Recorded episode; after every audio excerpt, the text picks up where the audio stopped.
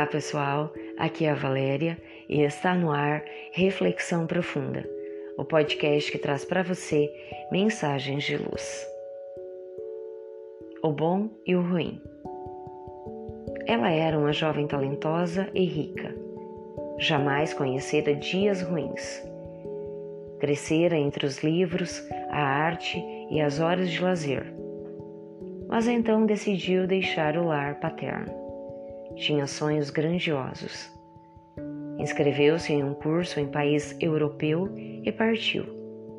Meses depois, surpreendeu a família informando que pretendia não mais retornar à casa. Identificava-se de tal forma com os costumes e a vida do país onde se encontrava que se decidira por não retornar à terra natal. Conseguir um emprego para se manter foi um desafio Falando fluentemente o inglês e o alemão, venceu barreiras. Em uma tarde de passeio, encontrou um rapaz, tão jovem quanto ela própria, e se apaixonou. O namoro durou alguns meses, depois veio o matrimônio. Ele era escocês e logo ela descobriu que eram muito diferentes. Ele manifestava atitudes que a magoavam profundamente. Ela se sentia só e infeliz.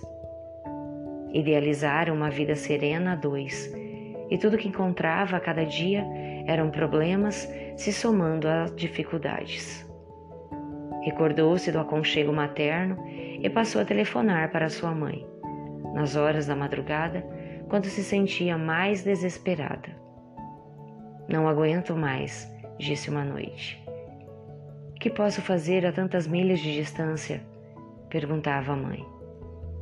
Servindo-se de palavras doces, foi acalmando a filha e, por fim, lhe disse: Filha, apanhe um sabonete e escreva num espelho. Isso vai passar. Amanhã lhe telefonarei. Quando a noite foi vencida pela madrugada ridente e as horas vespertinas se anunciaram, ela telefonou para a filha.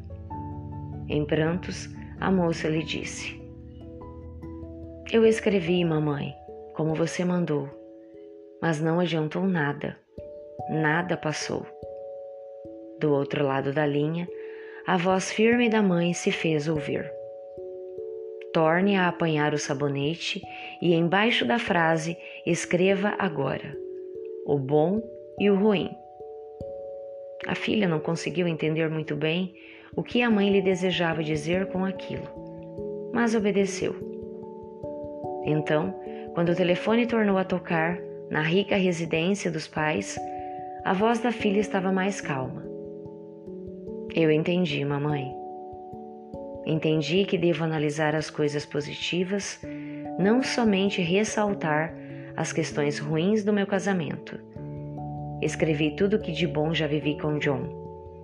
Quando comecei a relacionar as coisas ruins, percebi que não eram tantas quanto supunha. Vou reformular minha vida. Vou tentar outra vez. Desejo ser feliz com ele. Aliviada, a mãe percebeu que alcançara o objetivo. A filha estava analisando fatos e opiniões.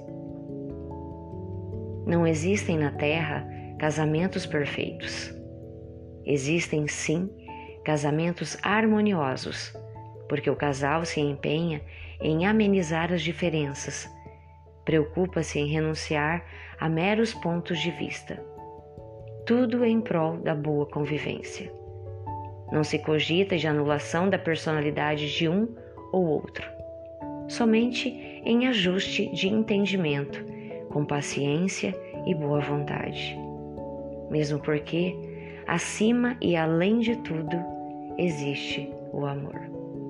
E o amor é capaz de superar diferenças, promover a paz e solidificar a união.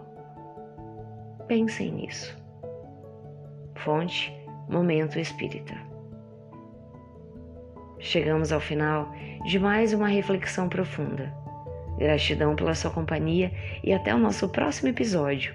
Sempre nos dias ímpares eu conto com vocês.